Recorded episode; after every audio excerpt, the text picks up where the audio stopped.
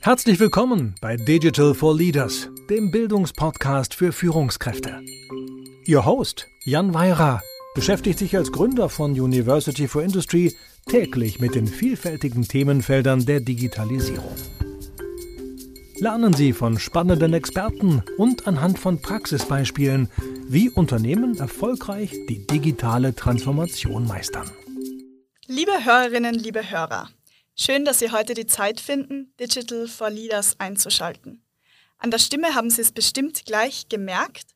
Heute ist etwas anders, denn es ist nicht Jan, der Sie da begrüßt. Wir sind mit unserem Podcast jetzt schon bei Folge 50 angekommen und daher machen wir heute eine Sonderfolge. Heute hat nicht Jan Beirer jemanden hier zu Gast, sondern er wird selbst interviewt. Und zwar von uns, wir sind das Marketing- und Kommunikationsteam von University for Industry. Mein Name ist Simone Hauser und neben mir sitzt heute meine Kollegin Anna-Vanessa Ewerts. Wer uns gerade nur zuhört, den möchte ich auch darauf hinweisen, dass wir die Folge heute in der Event Location Studio Odeonsplatz bei Mercedes-Benz aufnehmen und auch mitfilmen. Das heißt, Sie können sich die Episode dann auch auf YouTube anschauen. Ja, danke Simone für die Einführung. Auch ich darf Sie herzlich begrüßen zu dieser Jubiläumsfolge. Und lieber Jan, herzlichen Glückwunsch zu 50 Folgen Digital for Leaders. Ja, danke. ähm, ich bin echt stolz, was wir hier auf die Beine gestellt haben und freue mich, heute dich zu interviewen zu den Themen Digitalisierung, Arbeitswelt von morgen und Weiterbildung. Wir haben nämlich zahlreiche Fragen von ehemaligen Podcast-Gästen als auch unseren Hörern und Hörerinnen erhalten, denen wir uns heute in aller Ruhe widmen werden. Kann also länger dauern. Und ja, Jan, bevor wir jetzt in das Thema auch direkt einsteigen, am Anfang jeder Digital for Leaders Folge lässt du ja deine Gäste sich einmal vorstellen. Darum würde ich dich bitten, dass du auch dich einmal kurz vorstellst. Dann, dann muss ich das auch machen. Ja, ja. gerne. Also, ähm, ja, mein Hintergrund ähm, ist, ich bin von der Ausbildung her Physiker, habe mich mit Physik beschäftigt, aus einer Begeisterung für Innovation, für Digitales auch, für das, was da irgendwie passiert. Ähm, und ich glaube auch so ein bisschen aus der Begeisterung, wirklich schwere Probleme zu lösen. Das mhm. hat mich sehr, sehr stark getrieben. Habe ähm, schon ehrlicherweise vor meinem Physikstudium auch schon mal ein erstes ähm, kleines Unternehmen gegründet im Bereich IT. Ähm, habe also da auch schon so einen Entrepreneurial Spirit gehabt und dann mhm. nach meinem Physikstudium beschlossen, ähm, dass es doch eine sehr spannende Aufgabe könnte, schwierige Probleme als Unternehmensberater zu lösen. War viele Jahre dann bei McKinsey habe in der Zeit auch nochmal studiert und äh, bin in die USA gegangen, an die US-Westküste nach Berkeley, habe dort ein MBA gemacht aus ja wieder dieser Begeisterung für Digitalisierung, für digitale Geschäftsmodelle, für Entrepreneurship und habe in meiner Zeit vor und nach meiner äh, US-Studienzeit bei, bei McKinsey ja ganz viel Halbleiterindustrie gemacht, Maschinenbauer, Anlagenbauer, Softwareunternehmen, also immer so diese Tech-Themen. So. Mhm. Und 2015 dann beschlossen, es ist Zeit für was Neues, es ist Zeit für etwas, was wieder mehr entrepreneurial ist und ähm, habe University for Industry zusammen mit Wolfgang Huhn gegründet, ähm, ja, aus, aus einem doppelten Blickwinkel. Zum einen aus dem Blickwinkel auf das Thema digitale Bildung, wo wir uns gesagt haben, na ja, da gibt's noch was zu entdecken und was zu tun. Das ist dann verhältnismäßig noch immer am Anfang. Und ähm, zum anderen, äh, ja, mal wieder auf so ein etwas schwieriges Problem geschaut, nämlich auf das Problem, wie kriegen wir denn eigentlich Mitarbeiterinnen und Mitarbeiter in großen Unternehmen befähigt für die Zukunft, für mhm. die Transformation, vor denen wir stehen. Und ja, da haben wir dann angefangen mit zwei Laptops äh, am Küchentisch und haben mal losgelöst, ähm, sind jetzt heute so knapp 30 Leute sitzen hier in München und machen genau das. Also helfen großen Unternehmen, vielen der DAX-Konzerne und ähnlich großen Unternehmen dabei, Mitarbeiter und Mitarbeiterinnen fit zu machen für die Zukunft. Und ich freue mich sehr heute auf diese Diskussion hier und ja, auf so eine kleine Rundreise, die es ja, glaube ich, wird durch die Digitalthemen und ja. Themen, mit denen wir uns hier im Podcast beschäftigen. Danke dir, Jan. Dann lass uns doch gleich mit dem Überthema dieses Podcasts, Digitalisierung, starten. Dazu haben uns nämlich einige spannende Themen äh, bzw. Fragen zu dieser, diesem Thema erreicht. Ähm, zum Beispiel, unser Hörer Reinhard Palava wollte von dir wissen, warum sollte ein Unternehmen in das Thema Digitalisierung investieren, wenn das Unternehmen doch schon schöne Profite abwirft? Ja, super Frage und ich glaube, das ist manchmal die Realität, warum nicht investiert wird, weil geht uns doch gut Mai und mhm. äh, warum sollten wir was ändern? Ähm, ganz salopp gesagt, würde ich mal sagen, damit es so bleibt. Also damit ein Unternehmen erfolgreich bleibt, damit ein Unternehmen zukunftsfähig und in Zukunft auch so schöne Profite äh, äh abwirft, so, wie, so schön wie das plakativ ist, geht gar kein Weg daran vorbei, sich zu verändern und es geht kein Weg daran vorbei, in Digitalisierung ähm, zu investieren. Und ich glaube, der, der Grund, was man hier verstehen muss, warum das so wichtig ist, ist, dass wir ja in einer Zeit des wahnsinnigen Umbruchs leben. Und das sind diese drei Ds, von denen ich auch zuletzt in, in verschiedenen Podcasts schon gesprochen habe ja. und auch auf LinkedIn viele Diskussionen gerade führe. Das ist die Digitalisierung, die vieles verändert, die die Märkte, Geschäftsmodelle durcheinander bringt. Das ist die Dekarbonisierung, an der wir gar nicht vorbeikommen. Ja, wenn, das ist, das ist, glaube ich, inzwischen außer Frage, dass da viel passieren muss auf der Seite der Dekarbonisierung. Und dann ist es so in unserer westlichen Welt und insbesondere in Deutschland, aber auch in den entwickelten Ländern Asiens haben wir ja einen wahnsinnigen demografischen Wandel, vor dem wir stehen. Mhm. So. Und diese Dinge beeinflussen sich gegenseitig. Und jetzt kann man sagen, vielleicht ist man in der Industrie, wo Digitalisierung noch gar nicht so stark zuschlägt. Aber die anderen Themen werden zuschlagen. Ja. Und da kann die Digitalisierung wahnsinnig helfen, auch bei den anderen. Und deswegen führt da aus meiner Sicht wenn man nicht die Perspektive hat, mal in vier, fünf Jahren sperre ich den Laden eh zu und bis dahin mache ich Cash out, dann ist es vielleicht fair und in Ordnung, ja. nicht in Digitalisierung zu, zu investieren. Aber ansonsten geht da kein Weg vorbei. Mhm. Also es ist alternativlos. Ja, ja. Gut, ein weiterer Experte von uns aus Folge 39, Christian Rittosek, hat ähm, folgende Frage an dich. Wie können Unternehmen sicherstellen, dass die Einführung digitaler Technologien nicht zu Arbeitsverlusten führt, beziehungsweise Arbeitsplatzverlusten führt, sondern im Gegenteil neue Arbeitsplätze schafft. Hm.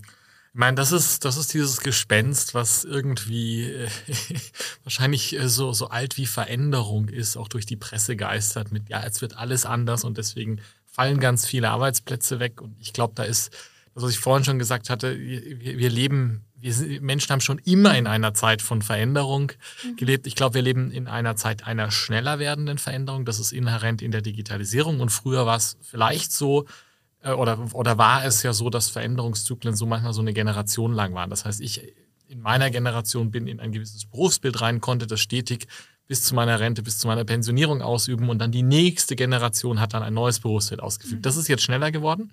Dadurch verändert sich mehr, Arbeitsfelder, Aufgaben verändern sich, aber ähm, das heißt nicht zwangsläufig, dass wir weniger Arbeit haben. Ähm, wir haben aber andere Arbeit und wir haben vielleicht auch mehr Arbeit, die vielleicht auch erfüllender ist, weil sie menschlicher ist, weil sie kreativer ist. Mhm.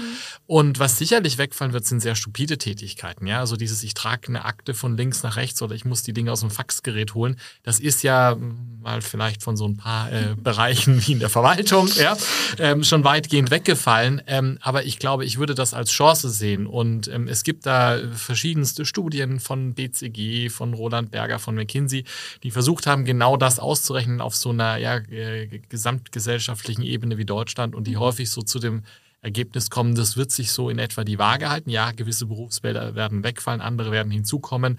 Manche Studien kommen sogar dazu, dass wir ein Mehr an Arbeit haben werden. Okay. Ja. Ähm, ich glaube, es gibt da noch eine weitere Sache. Ähm, vielleicht ist ja auch gerade die, die Einführung von so digitalen Lösungen auch eine Chance, dass der Einzelne etwas weniger arbeiten muss. Ja, das ist dieses, was in manchen Ländern jetzt Richtung, ich denke an Dänemark, Vier-Tage-Woche, New Work-Konzepten kommt und dass sich dann vielleicht ähm, die, die, Arbeit einfach anders verteilt. Mhm, mhm. Okay, danke dir.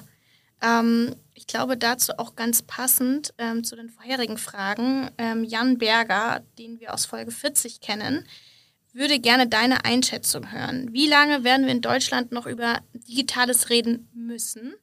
Siehst du Themen, die vordergründig erst einmal wenig mit Digitalität zu tun haben, aber in denen große Innovationskraft hm. steckt?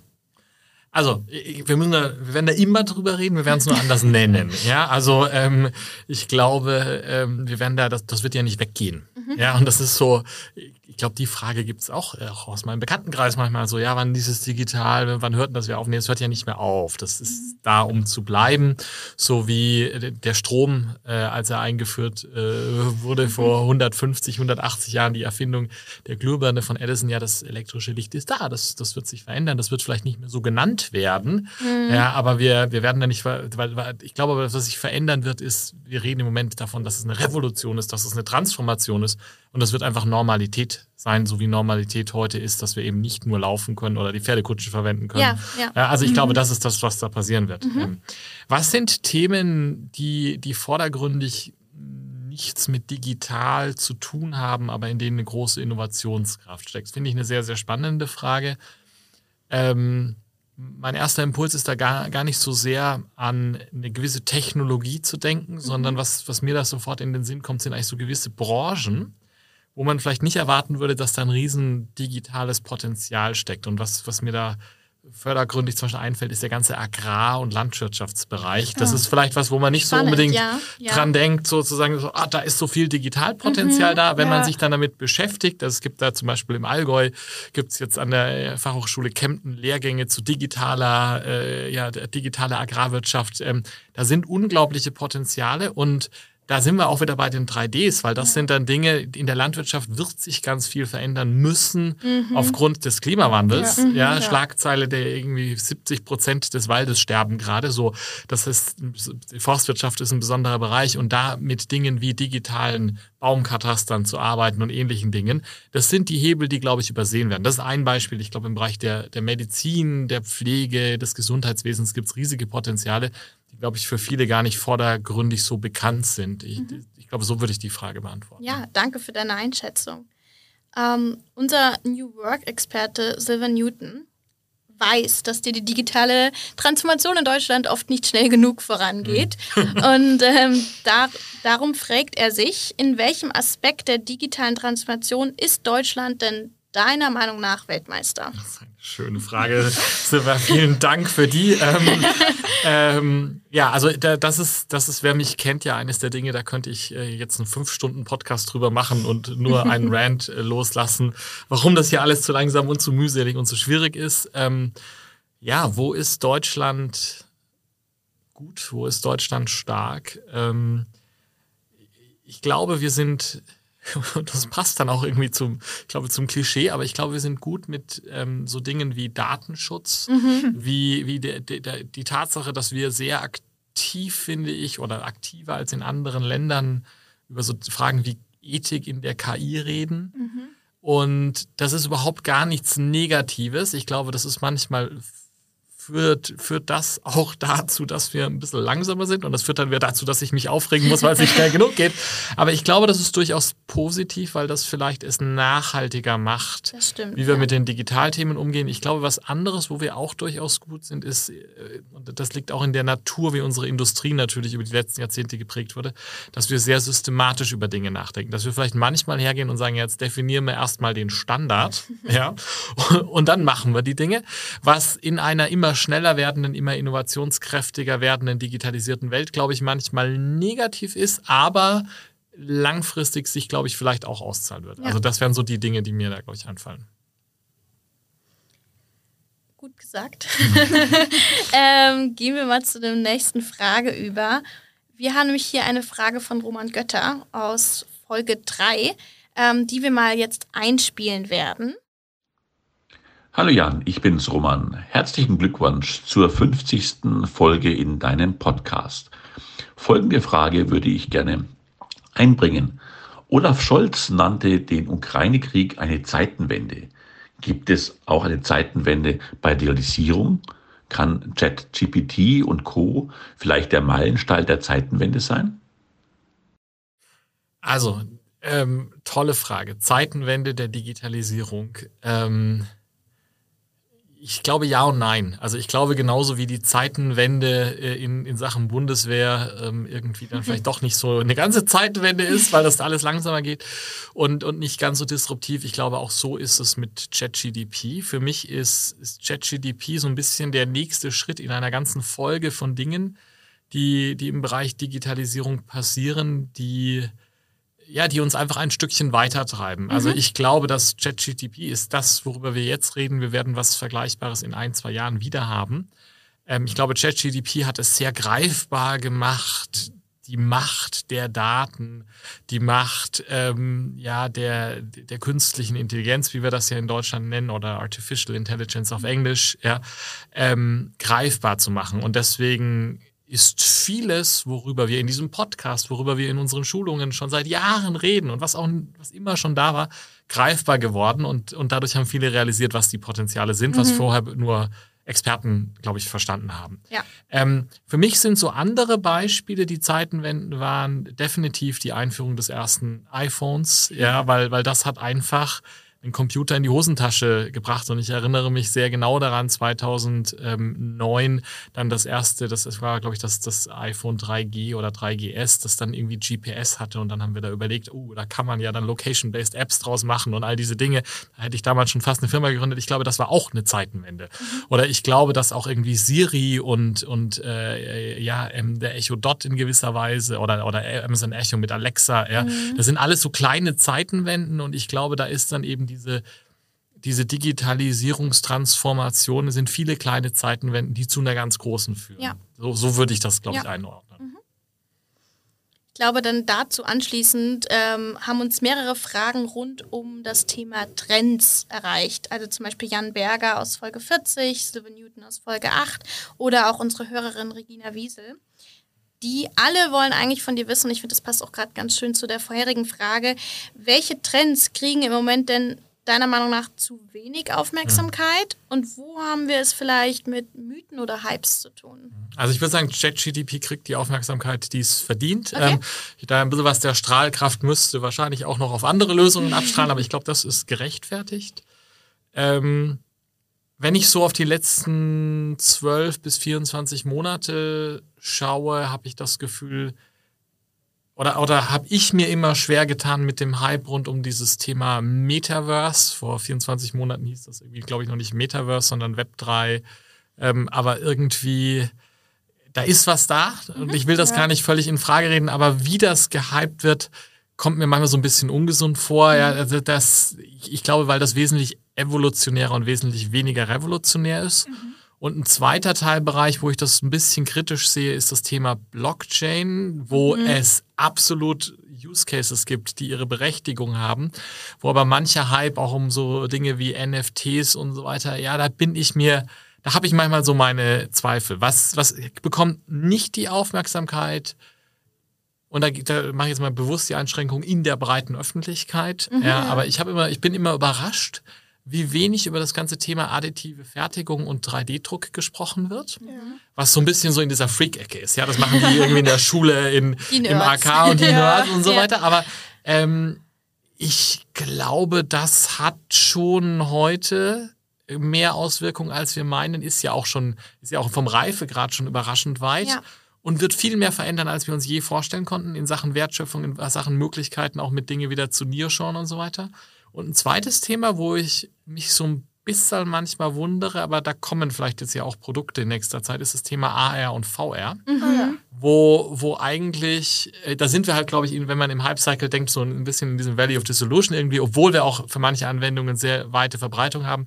Aber in der breiten Öffentlichkeit erwarte ich schon, dass in, in diesem Bereich AR in den nächsten zwei, drei Jahren ein paar Dinge kommen werden, wo wir dann, wenn wir dann die Folge, was ist das dann, 350 oder so hier aufnehmen, in einigen Jahren vielleicht sagen, naja, das war dann der, der nächste Zeitenwende-Moment im Bereich VRA, ja. Mhm. Jan, du beschäftigst dich ja bei U4I und auch in deinem Podcast sehr stark mit dem Thema Future Skills und Zukunftskompetenzen und dazu haben uns auch einige Fragen erreicht. Die eine wieder von Christian Rittosek. Der will von dir wissen, welche Fähigkeiten und Kompetenzen sollen denn Arbeitnehmerinnen und Arbeitnehmer heute erwerben, damit sie auch in der digitalisierten Arbeitswelt erfolgreich sind? Hm, das ist eine schwierige Frage. Das ist eine, eine schwierige Frage, die Christian da hat, die, die ja ganz viel mit dem zu tun hat, womit wir uns bei University for Industry Tag ein, Tag aus beschäftigen, ja. die, die viel mit der zu der Frage zu tun hat, wie kriege ich denn meine Mitarbeiterinnen und Mitarbeiter fit für die Zukunft? Und ähm, ich glaube, da gibt es schon eine Sache, die äh, ja eigentlich über alle Zielgruppen hinweg ähm, wichtig ist und das ist so ein bisschen dieses den Überblick gewinnen, verstehen, was da passiert, die Begriffe auseinanderhalten zu können. Mhm. Ja, und mal äh, in der Lage zu sein, zu wissen, dass irgendwie Big Data und Advanced Analytics zusammenhängen, aber nicht das gleiche sind. Ja, ja und was ich damit machen kann. Und was ich da dann genau verstehen muss, ist natürlich schon, wie wieder anders, ob ich jetzt der Topmanager in der Automobilindustrie bin oder ja, ob ich äh, ja, ein Arbeitnehmer bin, der vielleicht, weil wir vorhin von der Landwirtschaft geredet haben, in der Landwirtschaft irgendwie sehr hands-on nach wie vor arbeite, aber so ein bisschen ein Verständnis zu bekommen, was passiert denn da draußen, was wird da möglich? Ich glaube, das kann auch insofern befriedigend dann sein, weil es mir ermöglicht zu verstehen, was passiert für eine Veränderung und vielleicht auch die Chancen zu sehen. Und ähm, ich glaube, eine, ganz, eine andere Fähigkeit, die man leider nicht lernen kann, indem man ein Video schaut, ähm, ist, ich glaube, Lernen. Lernen mhm. ist für die Zukunft ganz wichtig, weil wir sind in diesem exponentiellen Wachstum der Innovationen. Wir sind nicht mehr an dem Punkt wie die Generation ja, meines Vaters, die haben noch es machen können, dass sie eine Ausbildung gemacht haben und die im Prinzip zu Ende geführt haben, also die Ausbildung zu Ende gemacht hatten, dann ausgelernt hatten und fertig waren. Mhm. Und ich glaube, dass das, da sind wir uns alle einig, das ist vorbei. Ja, ja, die, die Jobs, die Anforderungen verändern sich so schnell. Ich glaube, das ist das Zweite, was man allgemein sagen kann. Und dann, es muss nicht jeder ein Data Scientist sein. Es muss auch nicht jeder wahrscheinlich mit ChatGDP im engeren Sinne umgehen können. Ja, aber ich glaube, man muss schon so ein bisschen gewisse Fähigkeiten ja, mit digitalen Tools, mit digitalen Medien und einfach auch eine Offenheit entwickeln, ohne da jetzt programmieren zu können. Ja. Sonst wird es schwierig. Mhm. Danke. Ähm, eine Kompetenz im Bereich Digitalisierung ist ja auch für Unternehmen digital souverän mhm. zu agieren. Wir haben da auch eine Podcast-Folge gemacht mit Mark Lubkowitz und der hat auch genau dazu eine Frage dir gestellt. Ich glaube, das passt da ganz gut rein, nämlich welche Einflussmöglichkeiten haben denn Mitarbeitende in vor allem deutschen Unternehmen, dass sie digitale Souveränität in ihren Unternehmen aktiv mhm. vorantreiben. Ist das vielleicht auch eine Kompetenz, die Das ist eine Kompetenz. Wird? Ja, das ist eine Kompetenz und das ist, äh, Marc, vielen Dank für diese, für diese kritische Frage, weil ich glaube, das ist, das ist, wie du sie stellst, finde ich wahnsinnig schön, weil du stellst die Mitarbeitenden, die Mitarbeiterinnen und Mitarbeiter in den Mittelpunkt und sagst, was kann ich als Mitarbeiter in was auch immer für einer Position ich bin, tun, um meinem Unternehmen zu helfen. Ja, also nicht so dieses, weil im anderen habe ich ja auch so ein bisschen der Spin auf die Antwort von Christian war so ein bisschen dieses, ja, ähm, die, die, die Mitarbeiterinnen muss ich da schulen, muss denen das anbieten. Und dein Spin ist ja sehr, was kann ich tun? Und das finde ich einen ganz tollen Gedanken. So, was kann ich da tun? Ich glaube, ich kann diesen Überblick haben und Zusammenhänge verstehen. Ich kann überhaupt erstmal verstehen, was ist digitale Souveränität? Wir haben da Folge 29 dafür. Ja. ja. Ähm, also es geht da ja um diese Fragestellung, ähm, ja, wie, wo gehe ich Abhängigkeiten ein von gewissen Tool-Providern, wo, wo gehe ich Abhängigkeiten ein, wer Zugriff, wer meine Daten besitzt? Und das, was gar nicht falsch sein muss, sondern wo ich Dinge aktiv entscheide, wo ich sage, ja, es ist für mich in Ordnung, dass beispielsweise ich Office-Produkte von Microsoft mache und damit eine Abhängigkeit von Microsoft habe, aber bei einem anderen Tool ist es vielleicht für mich nicht in Ordnung, da in eine Abhängigkeit zu gehen, weil das Risiken birgt. Und in diesen aktiven Prozess als Mitarbeiterin oder Mitarbeiter ja einen Beitrag liefern zu können, bedeutet, ich muss mir mal klar machen, was wir an Daten haben. Ich muss mir klar machen, wo die Werte sind und ich glaube, dann muss ich Fragen stellen. Und ich glaube, da Fragen zu stellen und dann, dann ja, mit, mit Fakten einfach aufzuzeigen, wo, wo sind da Probleme im Sinne der Souveränität. Ich glaube, das ist der größte Hebel, den die Mitarbeiterinnen und Mitarbeiter haben. Ähm, du hast ja schon vorhin gesagt, dass wir sehr viel Nachholbedarf ähm, im Bereich Digitalisierung haben und es gibt dann aber auch natürlich Vorreiter ähm, oder Unternehmen, die, die schon weit vorn sind. Ähm, da fragt der Kai Gondlach, äh, mit dem du über Zukunftsforschung in Folge 28 gesprochen hast, äh, wie du denn zwischen diesen unterschiedlichen Geschwindigkeiten von fortgeschrittenen Digitalisierern und denen, die noch Nachholbedarf haben, vermittelst? Also vor allem, wenn du jetzt an deinen Podcast denkst zum Beispiel. Mhm. Ja, ich glaube, an dem, an dem Podcast kann man das so ein bisschen. Also das, das, war so eine Frage, die haben wir uns gestellt, als wir den Podcast konzipiert haben. Wie können wir das erreichen? Und das ist aber eine größere Frage. Es ist die größere ja. Frage. Ähm, wir haben wenn ich jetzt mal wieder auf, auf diesen deutschsprachigen Raum gehe, haben wir, wenn ich mir so die Unternehmen anschaue, vor allem im Mittelstand, haben wir fünf bis zehn Prozent Vorreiter, die sind, dem brauche ich auch nichts mehr erklären, die sind, die sind weg. Ja? ja? Und dann haben wir irgendwie fünf Prozent, die, glaube ich, sehr das werden vielleicht auch mehr gerade, aber so, so wahnsinnig viele sind es, wenn ich auf den Mittelstand schaue, gar nicht. Die sind auf der Reise und viele haben noch einen riesen Nachholbedarf. Das ist das, warum ja auch der Podcast entstanden ist, weil ich da einen Wutanfall bekommen habe und gesagt habe, wenn nur mehr Menschen was wissen würden, dann würde es doch alles schneller gehen. So. Ähm, wie machen wir das im Podcast? Wir machen das durch einen Mix von Folgen und Gästen, wo manche natürlich sophistizierter sind und mehr Anspruch haben, mehr Tiefgang haben, komplexer in der Technologie reingehen und andere, die, die einfach einen sehr breiten Überblick mhm. machen. So ein bisschen in dieser Hoffnung, dass wir da ähm, Sie, liebe Hörerinnen und Hörer, auch mitnehmen können, ja, ja. Und, und sagen können, ja, ähm, die war jetzt vielleicht ein bisschen technisch, ja, aber trotzdem spannend. Und ein anderer sagt vielleicht, ja, das war ein Überblick, das hatte ich zwar vielleicht vieles davon schon mal gehört, aber war nochmal eine gute Erinnerung, wie ich auch Dinge einordnen kann. Das ist, glaube ich, das eine. Das andere, was ich eigentlich versuche, immer mit meinen Gästen zu erreichen, ist so, ja, diese Einordnung, diese Begriffsdefinition, dieses worüber reden wir eigentlich, ja, und versucht da auch den, den Gästen, die, die Fachexperten sind, zu helfen, dass wir das so rausbringen, dass man es auch versteht, wenn man da bisher nicht so viel wusste. So. Und das gilt, glaube ich, in der Form nicht nur für den Podcast, sondern das gilt generell. Man muss eben gucken, es gibt diesen Überblick und dann gibt es die verschiedenen Deep Dives und dann muss ich eben schauen, wo gehe ich tief, wo gehe ich nicht tief. Ja. Ich glaube, das schaffen wir derzeit ganz gut mit unserem Podcast, wenn wir uns bemühen, dass das so bleibt. Ähm, du hast vorhin ähm, auch schon über KI und ChatGPT gesprochen und das sind so einige, ich sag mal, Buzzwords im Themenbereich Digitalisierung gefallen. Ähm, da hat der Kai noch eine Anschlussfrage nämlich gestellt ähm, über diese Buzzword-Falle. Hm. Wie vermeidet man es denn als Experte, äh, welcher Art jetzt auch immer, bei der Kommunikation von wichtigen Themen nicht in diese Falle zu tappen. Denn er sagt, man kann ja nicht alles wissen ja, ja. und nicht für alles Experte sein. Äh, das ist das berühmte Bullshit-Bingo.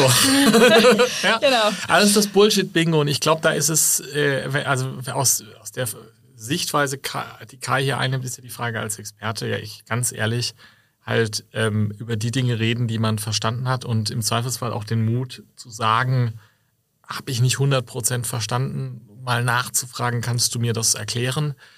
Ähm, ich glaube, einfach, das geht darum, zu verstanden zu haben, was gibt es für Dinge, wie hängen die zusammen und dann auch zu wissen, wo habe ich den Tiefgang und wo habe ich den nicht. Mhm. Ja, ähm, ich glaube,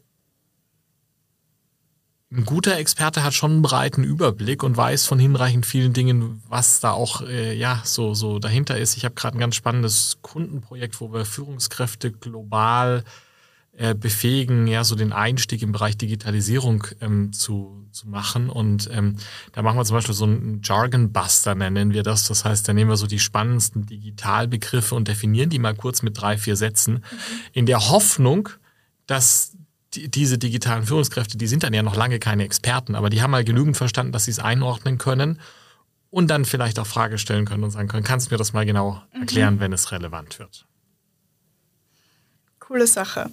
Ähm, weil wir von Experten gerade sprechen. Man muss sich ja selbst auch immer weiter digitalisieren. Das sagt der Manuel Braun aus Folge 43 und fragt dich in dem Zusammenhang, was sind denn die Top-Themen aus dem Bereich Digital Future of Work aus deiner Sicht in den nächsten hm, drei bis fünf Jahren?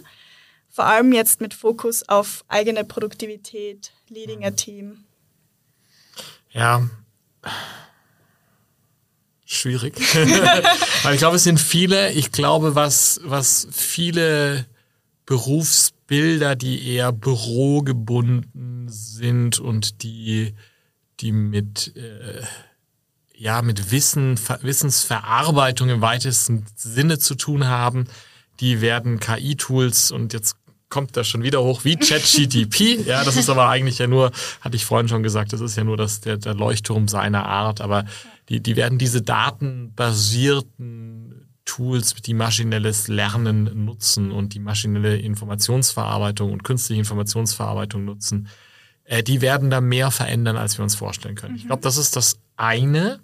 Wenn wir sagen Digital Future of Work, würde ich sagen, auf diesem Zeithorizont drei bis fünf Jahre werden wir überraschend viel sehen. Ich glaube vor allen Dingen in Sachen AR. Ich glaube, da wird es mehr Berufsbilder geben und mehr Arbeitsfelder, die mit Augmented Reality Lösungen unterstützt und verändert werden, als wir es noch wagen, weil wir da doch überraschend weit noch am Anfang sind. Mhm. Ähm, vielleicht in dem Zusammenhang auch, darüber hast du ja auch eine Folge gemacht ähm, zum Thema HR am Arbeitsplatz, äh, wer da noch nicht reingehört hat. Ähm, der Alex Kahn, mit dem du über Social Media Marketing gesprochen hast, mhm. der hatte auch noch eine Frage an dich, die wir jetzt auch einmal einspielen werden. Hey Jan, also meine Frage ist, wie sollte ein Unternehmensumfeld aussehen, welches Innovation und New Work fördert? Und, wenn du sie hast, gerne Beispiele von deutschen Unternehmen, die das bereits gut umgesetzt haben. Vielen Dank dafür. Also ich, ich, ich, ich spare mal die Frage nach den Beispielen erstmal aus, ja. Ähm, aber ja, New Work und Innovation gut umsetzen. Ich glaube, dass das Entscheidende ist, da eine Wertschätzung den Mitarbeiterinnen und Mitarbeitern zu geben und den Freiraum zu geben, dass sie sich mit dieser sich sehr schnell verändernden Welt beschäftigen können. Mhm. Und dass sie sich damit beschäftigen können, was die Trends, was, was die technologischen Veränderungen sind, dass sie, wir haben ja vorhin über so komplexe Dinge geredet wie digitale Souveränität und ich habe da mal so plakativ gesagt, naja, Mai, dann beschäftigt euch halt damit und stellt Fragen. Naja, um diese Fragen stellen zu können beispielsweise, ja, muss ich ja den Freiraum haben, dass das zugelassen wird, dass ja. ich Fragen stelle. Und ich muss auch die Zeit haben, mich erstmal damit zu beschäftigen, was ist denn digitale Souveränität? Welche Tools verwenden wir? Und ich glaube, das spielt eine ganz große Rolle. Wenn man da in so einem sehr durchgetakteten, getriebenen Umfeld ist, ist das schwierig. Ich glaube, das andere, um um Innovation und äh, ja auch auch so Dinge wie ja New Work, neue Arbeitsweisen zuzulassen, ist glaube ich ganz wichtig, Fehler zuzulassen, mhm. weil weil New Work hat ja, das ist ja ganz stark reduziert worden zeitweise auf das Thema Homeoffice und dann haben alle irgendwie verschiedene Homeoffice-Projekte, wir bei UVI übrigens auch ausprobiert und manche davon haben halt funktioniert und andere nicht. Und ich glaube, wenn man in einer Unternehmenskultur ist, die dann sagt, ja, jetzt haben wir Homeoffice ausprobiert, jetzt hat's nicht funktioniert, jetzt machen wir alles so wie, wie vor Covid, das kann ja nicht die Antwort sein. Ja? Das ist auch nicht das, wie die Silicon Valley-Unternehmen mit ihrer wahnsinnigen Innovationskraft in den letzten 15, 20 Jahren so stark geworden sind. Die sind so stark geworden, weil sie sehr agil, sehr iterativ gearbeitet haben. Und ich glaube, da liegt irgendwie der Hund begraben. Mhm. Ja. Ähm, ja, wenn ich jetzt daran denke, Beispiele dafür, insbesondere im deutschsprachigen Raum, die besonders gut sind, ich möchte da gar nicht ein Unternehmen nennen. Ich möchte da eher vielleicht so ein bisschen die Beobachtung teilen. Ich habe ganz stark das Gefühl, dass jedes große Unternehmen, auf das ich schaue, und das heißt alle meine Kunden, gibt es Ecken, gibt es Gruppen, gibt es Team, gibt es Themen, wo das fantastisch gemacht wird. Ja. Und es gibt Bereiche, da, da, da steckt man die Hände über dem Kopf zusammen und sagt, nee, so gar nicht. Ja. ja. Und ich glaube, das ist die, das ist einfach die Realität, weil wir in diesem Transformationsprozess sind. Mhm. Und natürlich gibt es ein paar Vorreiter, die ein Stück weit weiter sind. Und es gibt andere, die nicht ganz so weit sind. Aber sozusagen so, die machen es perfekt und die machen es ja. gar nicht, ist, glaube ich, ein bisschen kurz gesprungen. Danke dir, Jan, für deine Beantwortung der Fragen. Ähm, wir haben jetzt noch eine Sammlung an Einzelfragen, die sich jetzt nicht wirklich in den Oberthema zuordnen lassen, aber die trotzdem relevant und auch brandaktuell sind ähm, und auch etwas komplexer. Mhm. Bin ich ja gespannt. ja. Ähm, zum Beispiel, wir haben ja jetzt schon ein paar Mal heute über ChatGPT mhm. und KI gesprochen, da kommen wir nicht drum rum. Ähm, dazu haben wir auch eine Frage von Lukas Kagerbauer als auch zu Christian Klerner erhalten, beides Experten, die schon bei uns im Podcast waren. Ja. Ähm, da die sich jetzt überschneiden, spiele ich jetzt mal einfach nur das von Christian Klerner ein. Hallo Jan, grüß dich. Hier spricht Christian von Inclusify, Innovation Coach und ich bin gespannt auf deine Antwort zum Thema KI, vor allem ganz konkret Chat, GPT und Co. und wie diese Technologie jetzt das Lernen und den Wissenstransfer von heute und morgen tatsächlich verändern wird. Was gilt es zu berücksichtigen? Und wenn ich es tue, was liegen für Chancen dahinter? Grüße von unterwegs aus der DB Lounge und bin gespannt. Danke dir. Eine vielschichtige Frage. ja, ähm, vielleicht eine, über die wir mal gemeinsam einen ganzen Podcast machen sollten. Ähm, ich versuche mal, ich versuche mal so ein paar Aspekte da reinzubringen. Also ich glaube, dass es in der Tat das, was wir hier an KI-Lösungen sehen und an Möglichkeiten sehen, ähm, ja, viele so, so Schwächen und Herausforderungen, die es in diesem Thema digitales Lernen bisher gab, helfen werden, die zu überkommen. Und auch gewisse Versprechen, die es gab. Ich denke da ähm, an das für mich zumindest sehr wichtige Clayton Christensen Paper zum, zum Thema Lernen von 2010, 2011, das wir gerne auch in den Show Notes verlinken können, wo es darum geht, wie kann eigentlich digitale Bildung, wenn sie konsequent zu Ende gedacht ist, aussehen? Wie kann das eine sehr personalisierte und zielgenaue Bildung sein? Ich glaube, vieles wird da möglich. Ein Stichwort ist da dieses Thema ähm, adaptives Lernen, womit wir uns bei UVI ja auch im Rahmen des Forschungsprojektes ähm, beschäftigen. Ich glaube, eine andere Frage ist so gewisse Schwächen, die digitales Lernen ja immer hatte war beispielsweise, dass hm, gefühlt 99,9 Prozent alles digitalen Lernens endet mit einem furchtbaren Multiple-Choice-Test. Warum war das so? Weil da gab es eine richtige oder falsche Antwort, dann konnte der Computer sagen, bestanden oder nicht. Wenn ich jetzt eine ChatGDP habe, die am Ende dann meine Frage beantworten kann, kann ich auch solche Limitierungen überwinden. Das heißt, ich glaube, wir werden da vieles sehen. Ähm ich glaube aber, dass wenn wir jetzt vor allem in dem Bereich des Corporate Learning und mit dem beschäftige ich mich, schauen, dass es da viele Schwächen und Probleme gibt mit dem, wo wir heute stehen, die an einem ganz anderen Eck, ganz anderen Ende sind. Und dass es da viel mehr darum geht, überhaupt mal zu identifizieren, wer soll was lernen und was sind die Use Cases und wie transformiere ich ein Business Need ins richtige Programm. Und ich glaube, bis uns da die KI helfen wird, das zu lösen, äh, da reden wir über einen längeren Zeitraum, da reden wir vielleicht eher fast schon über mehr ein halbes Jahrzehnt bis ein Jahrzehnt. Wie das im Bereich ähm, der schulischen Bildung oder universitären ist, da bin ich nicht hinreichender Experte. Aber so würde ich das mal mhm. versuchen, eine sehr komplexe Frage verhältnismäßig einfach zu beantworten. Danke dir. Ähm, ja, der Experte aus Folge 33, Digitalismus, Daniel Reporn, ähm, hat gefragt, welche Bedeutung hat Wissen bei und für Menschen, wenn dieses immer stärker durch Recherchen, zum Beispiel Google, Wissensdatenbanken wie jetzt Wikipedia und neuerdings eben KI-basierte Bots wie ChatGPT im Wettbewerb steht. Warum wusste ich, dass da von Daniel so eine wahnsinnig herausfordernde Frage kommt? Ja, ähm, ich glaube, das Wissen wird wichtig bleiben. Ich glaube, Wissen wird an Macht verlieren und zwar eine bestimmte Art von Wissen. Es war, ähm, es gab ja früher so diesen, diese Macht dadurch, dass ich bei, dass ich Experte war und beispielsweise irgendwie wusste, äh, äh, weiß ich nicht, wie man ausmisst, dass äh, ein gewisses Mikrofon gut funktioniert. Das war so ein Wissen, wodurch Leute auch ihre Positionen, ihr, ihr, ihren Erfolg definiert haben. Mhm. Ja, dass das, auch das wie in der Schule immer noch heute gewisse, gewisses Wissen vermittelt wird, wo ich Dinge ja, mir einprägen muss und die, die, die, diese die einfach auswendig lernen muss. Ich glaube, das wird viel weniger wichtig. Ich glaube, Wissen im Sinne von Dinge einordnen zu können und Zusammenhänge zu verstehen, wird wichtig bleiben, mhm. ähm, um die Dinge im Kontext zu verstehen. Und ähm, ich glaube, die Zeit, bis maschinelle ja, Maschinen wirklich intelligent im deutschen Sinne intelligent sind und mehr sind als eine maschinelle Informationsbeschaffung. Ja. Mhm. Ich glaube, das wird noch wahnsinnig lange sein. Und ähm, ich glaube, deswegen kreative Lösungen zu finden, Probleme zu lösen, ja, das wird, wird ganz lange das bleiben, wo wir unser menschliches Wissen noch brauchen. Das ist aber halt dann nicht mehr so das reine Faktenwissen. Ja, also das mhm. reine Faktenwissen, wie muss ich das irgendwie ausrechnen oder so, das wird die Maschine, glaube ich, wesentlich mhm. besser können. Vielleicht ähm, ja, das, das was, wo, wo ich mit Daniel zusammen mal ein Buch drüber schreiben sollte.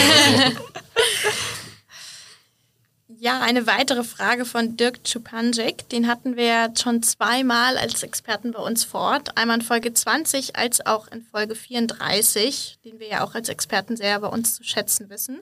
Ähm, hat uns zwei spannende Fragen zugeschickt, ähm, die wir jetzt auch mal einspielen und uns anhören werden. Und dann kannst du die ja gerne nacheinander beantworten. Ja, lieber Jan, das Metaverse ist ja in aller Munde und es wird viel investiert. An verschiedenen Stellen gibt es auch schon Beispiele, wo man so ein erstes Gefühl dafür bekommt, wie das Ganze aussieht und sich entwickelt.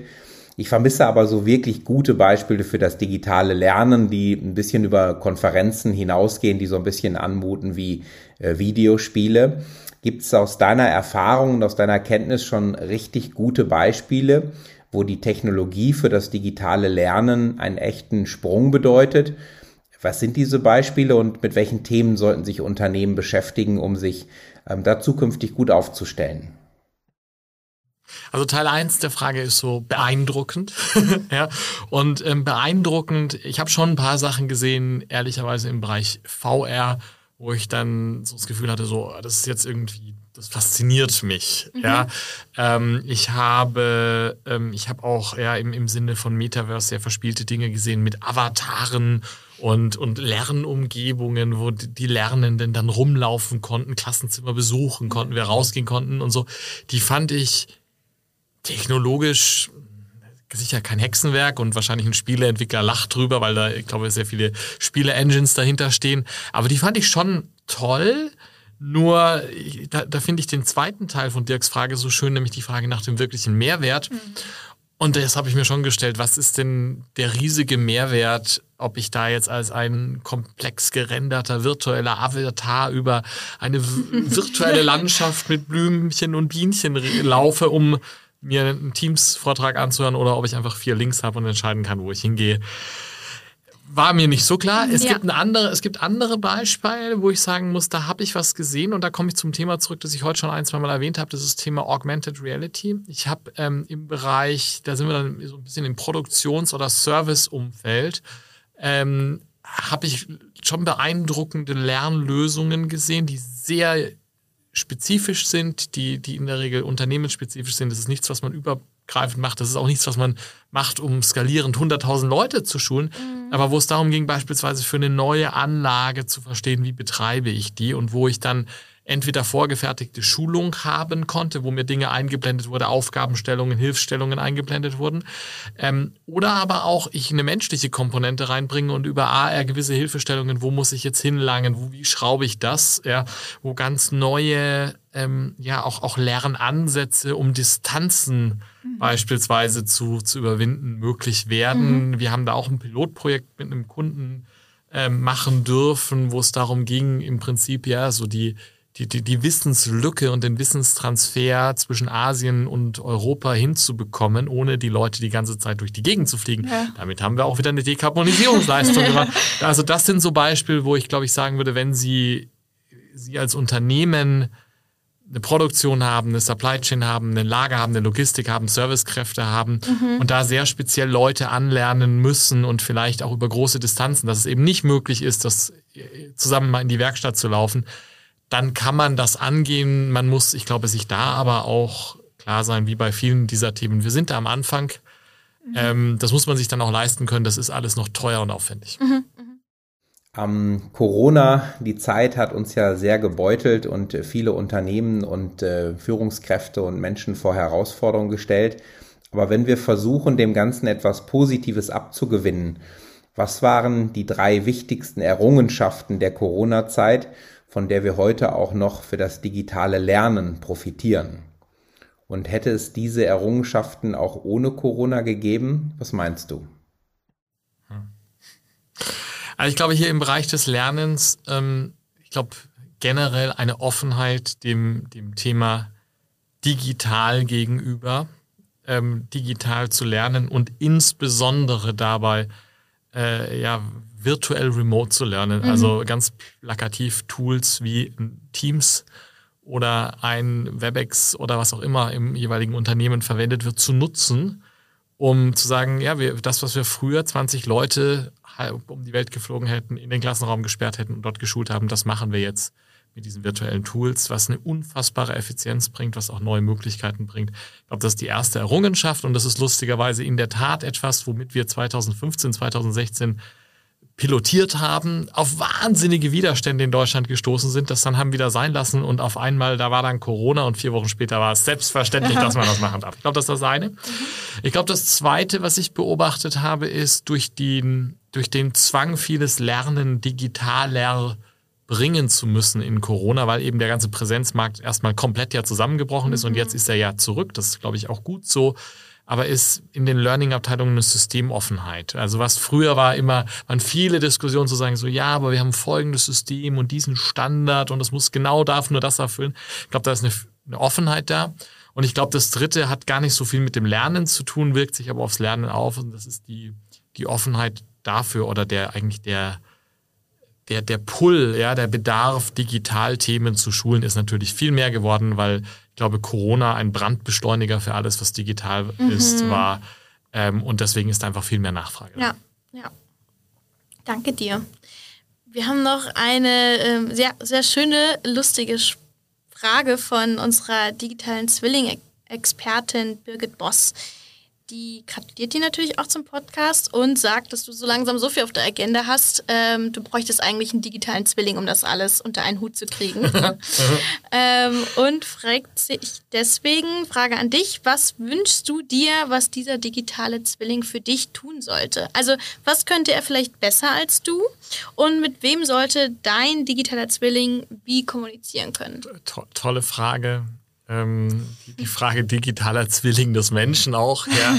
So, was könnte der, was könnte der besser? Ich glaube, was könnte der vielleicht manchmal auch einfach schneller und effizienter ist. Es gibt gewisse, ich sag mal, Organisations- und Verwaltungsaufgaben, die, die ich einfach habe, die, glaube ich, jeder hat, die ein Unternehmen führt.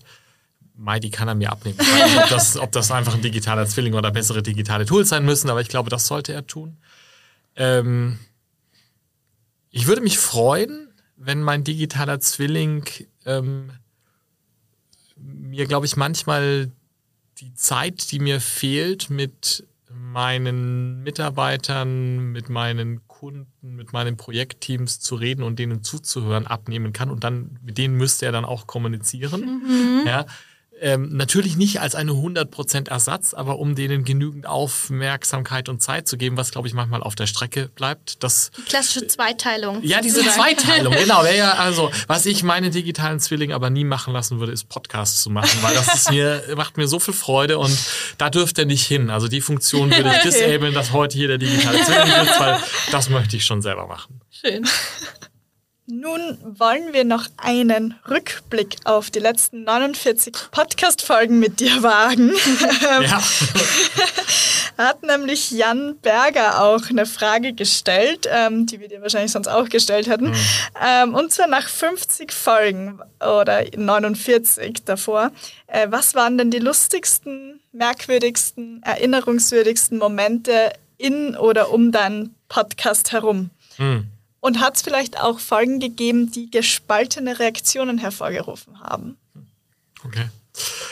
Ähm, lustig, wir haben viel gelacht. Wir haben in vielen Folgen viel gelacht. Wir haben, ähm, wir haben viel gelacht. Ähm, wir haben ehrlicherweise oft noch mehr gelacht, wenn der Podcast nicht mehr lief. Immer dann, wenn es darum ging, warum es in Deutschland so ähm, langsam vorangeht mit Digitalisierung und ich mit ganz vielen Gästen so ein bisschen dieses Comparing the Notes gemacht habe, wie schwer wir uns tun in diesem Land mit digital und woran das scheitert und dann so diese Erfahrung so, ja, und dann war ich da im Großkonzern im Automobilbereich und der Einkauf und, ah, und da, da haben wir wahnsinnig viel gelacht, weil ich glaube aus so einem, eigentlich hätten wir weinen müssen, aber aus so einer gemeinsamen Frustration und ich glaube auch aus dem Erlebnis, ähm, ja, äh, ging mir auch mit dem Jan Berger beispielsweise so, ja, aus diesen gemeinsamen Erlebnissen, wir, wir, es gibt dann doch viele, die hier an einem Strang ziehen, haben wir daraus dann, glaube ich, eine sehr positive ähm, äh, Energie gezogen. Ja, war das jetzt lustig jetzt im klassischen Sinne, weiß ich nicht, aber da wurde sehr viel gelacht. Man so. sitzt dann doch im gleichen Boot. Nein, wir sitzen im gleichen Boot, ja, und ich finde es auch toll, für mich sind die,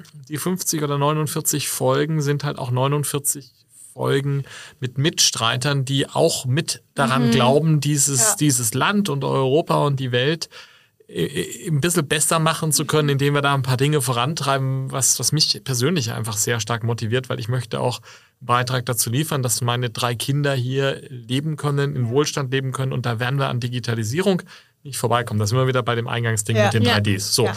Die Frage war aber auch, was ist irgendwie ja erinnerungswürdig gewesen und ähm, für mich war so eine ganz einschneidende Folge mit einem ganz großen Erkenntnis, die mit dem Stefan Matzka, wo es um das Thema AI und künstliche Intelligenz ging und darum, dass eigentlich Artificial Intelligence im Deutschen falsch übersetzt ist. Und das hat sich irgendwie für mich eingebrannt, ja. dass, dass Artificial Intelligence eigentlich eine äh, ja, maschinelle Informationsbeschaffung oder eine künstliche ja. Informationsbeschaffung ist und nicht eine künstliche Intelligenz. Und das habe ich in ganz, ganz vielen Diskussionen inzwischen immer wieder anbringen können. Insofern ist es eine sehr denkwürdige ja, Ähm, ich glaube, die Frage war auch noch so ein bisschen, was waren so die Folgen, die so ein bisschen kritisch und, Ja. und, und ja auch Gespaltene auch gespaltene Reaktionen. Reaktionen. ja. Ähm, einen Shitstorm haben wir bisher noch nicht ausgelöst. Nee. Vielleicht zum Glück, vielleicht auch leider, ja, weiß ich nicht. Aber ähm, das, wo ich schon so einige Diskussionen hatte, spannenderweise sowohl bei uns im Team als auch mit dem einen oder anderen Hörer, war rund um die beiden Blockchain-Folgen, wo, Ja. wo ich so ein ganz klein bisschen manchmal gechallenged wurde, ja, aber Blockchain, jetzt wenn die die Use Cases erzählt haben, ja, ist doch doch nur eine Excel-Tabelle. Nee, es ist halt schon mehr als Excel. Ja, Ja. Das haben wir ja auch versucht äh, zu vermitteln. Ich finde die beiden Folgen durchaus wahnsinnig interessant, weil sie auch auf sehr unterschiedliche Aspekte gehen. Aber Blockchain ist, ich glaube auch nicht nur, auch nicht komplett zu Unrecht natürlich ein Thema, das eine gewisse, das, das ruft wahnsinnige positive Emotionen Ja. und Erwartungen hervor, aber auch Kritik und da ist Generell natürlich auch eine Wahrheit. Da. Also insofern würde ich sagen, das sind die, die am ehesten eine gewisse gespaltene Reaktion war, glaube ich, das Wort hervorrufen. Ja, spannend. Ähm, Roman Götter ähm, aus unserer dritten Folge hat auch noch eine Frage an dich gestellt, die wir nun einspielen wollen. In deiner Podcast-Reihe wurden viele sehr relevante Themen besprochen. Was ist deine persönliche Top 3? Das ist ganz schwierig. Ich würde sagen, wenn, wenn Roman jetzt nach den Top 49 gefragt hätte, oder ehrlicherweise die, die Folge 1 war ja so ein bisschen eine Einführung, also die Top 48 wäre es einfach. Also äh, ganz klar, ein, ein Highlight ist sicherlich, wie ich schon gesagt hatte, die, die Folge, ähm, wo es um künstliche Intelligenz und die Einordnung ging und was können wir da und, und wie geht man das an. Ja. Ähm, für mich ganz persönlich ähm, eine Folge, die ich spannend fand, weil es mal eine andere Welt aufgezeigt hatte, ähm, war die Folge rund um die Digitalisierung im Schienenverkehr. Ah, ja. Ja, also die ehrlicherweise diese sehr branchenspezifischen Folgen sind immer für mich Ja, da hatten wir sind paar, schöne. ja. Ja. Ähm, und ich fand eine der, entweder die 48 oder die 49 war mit Benedikt Rauscher, Mhm. wo wir uns gefragt haben, wo stehen wir denn mit Industrie 4.0? Und da Ja. dass das ein Thema ist, dass ich ja sehr äh, aktiv mir zum Ziel gesetzt habe mit University for Industry, ähm, in diesem Bereich Menschen fit zu machen, war das eine, wo ich mal schön von, fand, so von jemandem, der da ganz tief in der Praxis steht, so eine Einordnung zu kriegen. Ja. Ähm, ich würde es gern m, dich noch ein paar Ratefragen fragen, wo du die Antworten noch nicht weißt, ähm, zu unserer Podcast-Statistik. Da freue ich mich. Ah, Statistik ist gut. Ja. Und zwar, was schätzt du denn? Wie viele Minuten haben wir denn bisher aufgenommen? Na gut, also kann man ausrechnen, würde ich jetzt mal sagen. Ja, wir haben kann man jetzt, ausrechnen. Äh, wir haben jetzt 50 Folgen. Ähm, wir, wir haben eigentlich das Ziel, bei 25 bis 30 Minuten zu sein. Wenn es 30 Minuten wäre, wären wir bei 1500. Jetzt weiß ich, dass ich in der Regel mich zu gut mit meinen Gästen unterhalte, also liegt mir da einen Ticken drüber. Also ich würde jetzt einfach mal rausschießen. 1722. Was ein bisschen zu optimistisch oder zu kritisch mit dir selbst. Ähm, es sind tatsächlich weniger. Ähm, es sind 1286, weil du wirklich? ja, Ja. anfangs paar Mal unter 25 Oh, Minuten oh, warst. Wahnsinn, da war ich dann brav am Anfang, aber ich Ja. weiß, dass ich zuletzt, äh, fällt es mir schwer, Ja. weil die Gespräche häufig so gut sind unter Ja. der 30-Minuten-Marke. sind. Ja, ja. Spannend, hätte ich nicht gedacht. Ja, genau. Ähm, und das sind umgerechnet, ist das fast ein Tag. Das sind 21,43 ähm, Stunden. Ein Tag, den ich nicht missen möchte, weil er Freude gemacht hat. Das Ja. freut mich.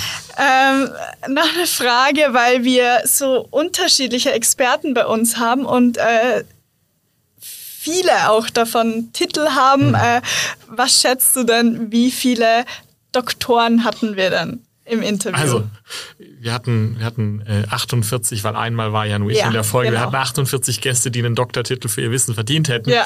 Ich würde mal sagen, grob äh, irgendwie knappes Drittel, 15. bisschen mehr sind 19. Ah, okay. Und interessanterweise sechs davon auch einen Professorentitel Ja. davon. Ähm, und äh, passend zu den Titeln vielleicht auch, wie viele Frauen ähm, hatten wir zu- im Interview? Zu wenige. Ähm, ich würde sie, glaube ich, zusammenbringen, aber jetzt mal aus der Hüfte geschossen zwölf. Noch weniger. Leider nur neun. Äh, warum haben wir denn so eine niedrige Frauenquote? Das dürfen wir als Frauen dich ja fragen. Also ich, ich glaube, ähm, das hängt ein bisschen mit den Themen zusammen und mit dem Anspruch, dass wir ja versuchen, verhältnismäßig ja, Seniore, Führungskräfte aus Führungspositionen im deutschsprachigen Raum auch zu gewinnen. Und ja. das sind einfach zu wenige. Ich glaube, das ist ein Problem. Ich glaube, das zweite Problem ist, dass ja viele von meinen Gästen, wie auch aus direkt aus ähm, ich glaube, dass ähm, viele von den Gästen wir auch direkt aus, aus meinem Netzwerk ja sourcen und das ist ja sehr stark aus dieser Industrie 4.0 Welt, produzierendes Gewerbe auch geprägt und die ist leider eben auch sehr weiß, männlich ja. in Deutschland. Das, ich glaube, das ist ein, das ist ein Grund. Ähm, ich glaube, das ist aber Grund und keine Entschuldigung und ich ja. glaube, wir sollten uns das ähm, in dieser Gruppe, die ja, ja. den Podcast ähm, macht, nochmal stärker machen, dass wir vielleicht für die nächsten 50 Folgen eine 50%-Quote werden wir nicht schaffen ja, vielleicht, aber nee, muss aber es ja auch nicht sein. Aber so ein bisschen ja hochtreiben. Ja, setzen, ja, genau. Oder falls uns jetzt hier auch eine Frau hört, die ähm, Expertin in unserem breiten Themengebiet ist, dann kann sie sich sehr gerne melden. Jede, die was zu erzählen hat, aber genau. natürlich auch jeder. Ja, natürlich. Äh, wir sind da immer für sachdienliche Hinweise genau. äh, sehr offen und ich freue mich, wie gesagt, ähm, eigentlich auf jede Podcast-Folge, weil das für mich, das ist so das, wo ich immer ganz viel lerne. Mhm. Und insofern jeder, der da einen Hinweis hat, äh, her damit. Ja. Mhm. ähm, noch eine letzte Frage dazu. Was schätzt du denn von den Zuhörerzahlen her? Was ist die beliebteste Folge gewesen bisher? Ganz schwer. Also ich weiß, dass, dass ähm, eine Folge, die viel Aufmerksamkeit bekommen hatte, die diese Digitalisierung 2023, wo stehen wir eigentlich, ja. ähm, war. Ähm, ich könnte mir ehrlicherweise vorstellen, wir haben ja so ein paar Folgen zu so Technologiethemen gemacht, VR, Blockchain und so, dass die gut gelaufen sind. Mhm. Aber ich muss zugeben, ich schaue immer durchaus auf die Gesamtzahlen ja. der Statistik, aber nicht so auf die Einzelfolgen. Ja. Also das ist Folge Nummer 31, Digital Lehren und Lernen mit Professor Dr. Isa Janke war das. Also spannend. Ja. Also das hätte ich jetzt ehrlicherweise nicht auf dem Zettel gehabt, weil ähm, das ist toll. Ja. Das ist toll, weil, weil das, ein, das ein Thema ist, das mich ja sehr beschäftigt. Mhm. Und das ist natürlich toll, wenn das viel Aufmerksamkeit ja. kriegt. War auch eher ein Ausreißer-Thema. Ja, weil die, ich weiß, dass wir, wir haben ein paar Lernthemen ja auch sonst noch gemacht, ja. die, die, ähm, die angenommen werden, aber natürlich eine kleinere Community mhm. haben als so ein großes Thema. Aber es ist natürlich toll, wenn so viele von Ihnen sich für dieses Thema interessieren. Ja. Hat uns auch sehr gefreut. Wir neigen uns dem Ende zu. Und bei Digital for Leaders gibt es ja auch ein paar Standardfragen am ja. Ende. Ja. ja. jetzt hier mit 50 Podcast-Folgen. Was sind aus diesen letzten mhm. Folgen deine drei Key Takeaways? Ja. Also wenn ich, ich glaube, wenn ich so auf die 50 Folgen in der ganzen Größe zurückschaue, gibt es schon so, gibt so ein Pattern, der, der sich da irgendwie zeigt, der ähm, ich habe es nicht gemacht, aber ich glaube, wenn man ganz brav äh, die Liste schreiben würde von jeder Folge, was wurde da gesagt oder das ist so eine schöne Aufgabe, die könnte man auch ChatGTP geben, um das zu ja. Könnte ich mir vorstellen, dass ChatGTP zur gleichen Erkenntnis kommen würde wie, wie für mich. Ich glaube, das eine, was ganz deutlich wird durch alle 50 Folgen, ist, ähm, wir sind in einer Zeit von gewaltigen Umbrüchen. Das sind für mich diese drei Ds, die Digitalisierung, die Dekarbonisierung und der demografische Wandel, die alle ineinander greifen, die Veränderung brauchen. Es gibt extrem viel zu tun in allen Industrien, mit all den Technologien, mit all den Herausforderungen. Das ist, glaube ich, das Erste. Mhm. Ich glaube, das Zweite, was ich ehrlicherweise auch vor Folge 1 nicht so erwartet hätte, was immer wieder von meinen Gästen kommt und was total Sinn macht und man nicht vergessen sollte, ist, dass wir in all diesen Transformationsbemühungen bitte menschenzentriert denken müssen. Mhm. Ja, Technologie gibt's genug. Und die Technologie ist nicht wirklich limitierend, sondern das, das Limitierende dafür, erfolgreich in der Transformation zu sein, das, das Limitierende, die digital Möglichkeiten, erfolgreich als Unternehmen zu nutzen, ist menschenzentriert zu denken. Und mhm. das bedeutet, die Mitarbeiterin zu schulen, den Mut zu haben, es anzupacken. Das hat mit Offenheit zu tun. Das hat auch damit zu tun, wenn ich über eine Lösung nachdenke, vom Menschen rückwärts zu denken. Also wäre das Zweite. Ja, also es gibt viel zu tun. Wir sollten es menschenzentriert angehen. Und dann, ich glaube, in 49 Folgen haben wir wahrscheinlich 35 Mal als Takeaway gehabt und packt's an. ja, das? Und das kann ich absolut unterschreiben. Den, den, es braucht in diesen Zeiten den Mut, etwas anzupacken, ja. loszulegen und zu machen. Und ich glaube, das ist das, das dritte Takeaway. Mhm. Das ist ein gutes Takeaway. Ähm, nun kommen wir auch zu der Frage, die du auch immer am Ende deiner Podcast-Gäste stellst. Und zwar ähm, ist die auch von unserer Hörerin Regina Wiesel gekommen. Und du weißt eh, welche Frage es ist. Es ist, welches Buch, Podcast, welches Tool oder welchen Blog möchtest du denn deinen Hörerinnen empfehlen? Ja, äh, ich habe da natürlich drüber nachgedacht, ja. weil ich ja geahnt habe, was fairerweise ja auch meine Podcast-Gäste machen dürfen, ähm, was man da empfehlen kann. Und ähm, ja, also es, es, es sind für mich, ich, wir sind drei Dinge, zwei Podcasts und ein Buch. Mhm. Ähm, ich selber ähm, habe zwei Podcasts, die ich sehr gerne höre, die in ganz unterschiedlichen Ecken sind. Ähm, das eine ist ähm, von Josh, Josh Bursin, gibt es einen Podcast rund um das Thema Lernen, insbesondere aber nicht nur digitales Lernen. Das ist einer der Experten auf dem Gebiet des digitalen Lernens, einer der großen Vordenker, wahnsinnig inspirierender ähm, ja, äh, Mensch, ähm, übrigens auch aus in Berkeley geschult worden. Das finde ich ganz schön so von der Parallele. Ich glaube, das ist das eine, was, was ich hier empfehlen kann. Ähm, und dann was ganz anderes, auch wieder aus Berkeley, das war mir vorher gar nicht so aufgefallen, ähm, ist äh, der Podcast Unsiloed von Greg LeBlanc. Mhm. Äh, Greg LeBlanc ist ähm, einer ähm, der für mich wichtigsten Professoren, die ich hatte in meiner Zeit in Berkeley, der einen Podcast hatte mit, ich glaube, inzwischen 200 Folgen, typischerweise so drei Folgen pro Woche. Mhm was immer ähm, ungefähr eine Stunde ist, wo er sehr tief geht in ganz unterschiedliche Themen. Ist manchmal Digitalisierung, ist extrem breit, sind häufig Wissenschaftler, häufig auch entlang von Büchern, die, die inspirierend sind. Und das ist für mich so dieses, die, die, die, den Kopf aufkriegen mhm. und die, die Weite kriegen, die ich gefühlt habe, als ich in, in den USA Schön. gelebt habe, an der Westküste, dort wieder zu bekommen, ist auch schon ja, etliche Male passiert, dass ich dort einen Experten im Podcast kennengelernt habe und danach ein Buch gekauft habe und das auch gelesen habe. Also das ist ganz toll. So und das Dritte ähm, ist von einem Gast aus den letzten 49 Folgen ein Buch und zwar von Daniel Reporn Digitalismus, was jetzt glaube ich zwei oder drei Jahre alt ist, was eine ähm, ja eine gewisse Utopie darstellt, wo wir uns hinbewegen könnten und ich glaube im, im Lichte von dem, was ChatGDP gerade in der Diskussion ähm, in der Öffentlichkeit bewirkt, spannender denn je. Klare ja. Leseempfehlung an der ja. Stelle. Danke dir. Werden wir natürlich wie immer in die Show Notes ähm, schreiben. Lieber Jan, danke dir für diese spannenden Einblicke heute und den ja, Rundumschlag durch deine Themenwelt, würde ich sagen.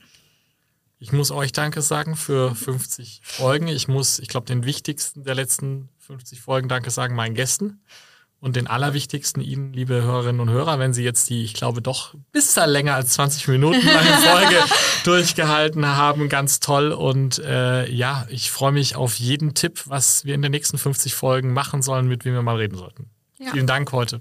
Ja, danke auch an, von uns an unsere treuen Hörerinnen. Wir sind oder wir freuen uns sehr, dass wir bei so vielen Begeisterungen für die Themen der Zukunft wirklich dadurch auch wecken können. Und ja, ich würde sagen, auf die nächsten 50 Folgen und weiteren spannenden Interviews. Auf die nächsten 50 Folgen. Vielen Dank fürs Zuhören. Wenn Ihnen diese Folge von Digital for Leaders gefallen hat, empfehlen Sie den Podcast gerne weiter, teilen Sie ihn auf Social Media oder hinterlassen Sie eine Bewertung. Um immer auf dem Laufenden zu bleiben, folgen Sie Jan Weirer und University for Industry auf LinkedIn.